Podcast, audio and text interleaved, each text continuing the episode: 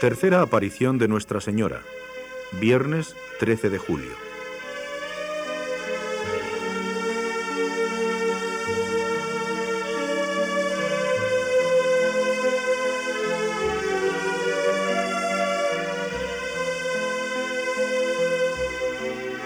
Momentos después de haber llegado a Cova de Iría, junto a la encina, entre numeroso público, unas cuatro mil personas que estaban rezando el rosario, vieron el rayo de luz una vez más y un momento después apareció la Virgen sobre la encina.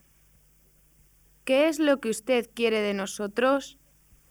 Quiero que vengáis aquí el día 13 del mes que viene y continuéis rezando el rosario todos los días en honra a Nuestra Señora del Rosario, con el fin de obtener la paz del mundo y el fin de la guerra, porque solo ella puede conseguirlo. Dijo entonces Lucía. Quisiera pedirle nos dijera quién es y que haga un milagro para que todos crean que se nos aparece. Continuad viniendo aquí todos los meses. En octubre diré quién soy y lo que quiero. Y haré un milagro que todos han de ver para que crean.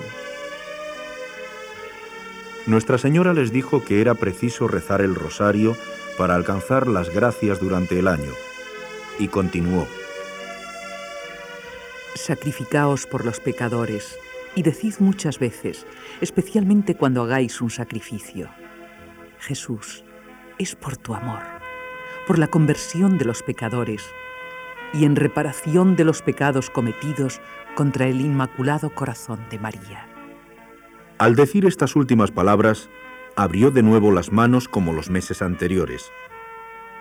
El reflejo parecía penetrar en la tierra y vieron como un mar de fuego, y sumergidos en él, los demonios y las almas, como si fuesen brasas transparentes, negras o bronceadas de forma humana, que fluctuaban en el incendio, llevadas por las llamas que de ellas mismas salían juntamente con nubes de humo, y cayendo hacia todos los lados como las pavesas en grandes incendios, pero sin peso ni equilibrio, entre gritos y lamentos de dolor y desesperación que horrorizaban y hacían estremecer de pavor.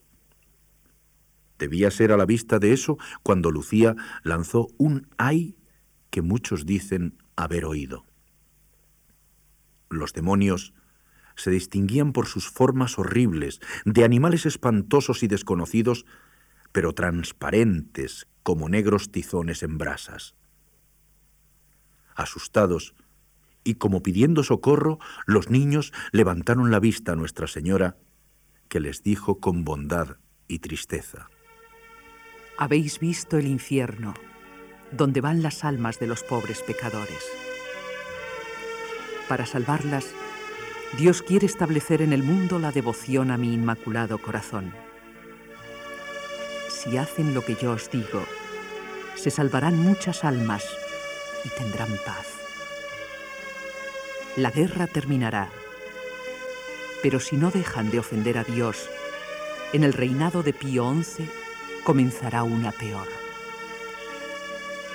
Cuando viereis una noche alumbrada por una luz desconocida, sabed que es la gran señal que Dios os da de que va a castigar al mundo por sus crímenes, por medio de la guerra, del hambre, de la persecución a la Iglesia y al Santo Padre. Para impedir eso, vendré a pedir la consagración de Rusia a mi Inmaculado Corazón y la comunión reparadora de los primeros sábados. Si atendieren mis deseos, Rusia se convertirá y habrá paz. Si no, esparcirá sus horrores por el mundo promoviendo guerras y persecuciones de la Iglesia. Los buenos serán martirizados. El Santo Padre tendrá que sufrir mucho. Varias naciones serán aniquiladas. Por fin, mi inmaculado corazón triunfará. El Santo Padre me consagrará Rusia, que se convertirá, y será concedido al mundo algún tiempo de paz. En Portugal, el dogma de la fe se conservará siempre.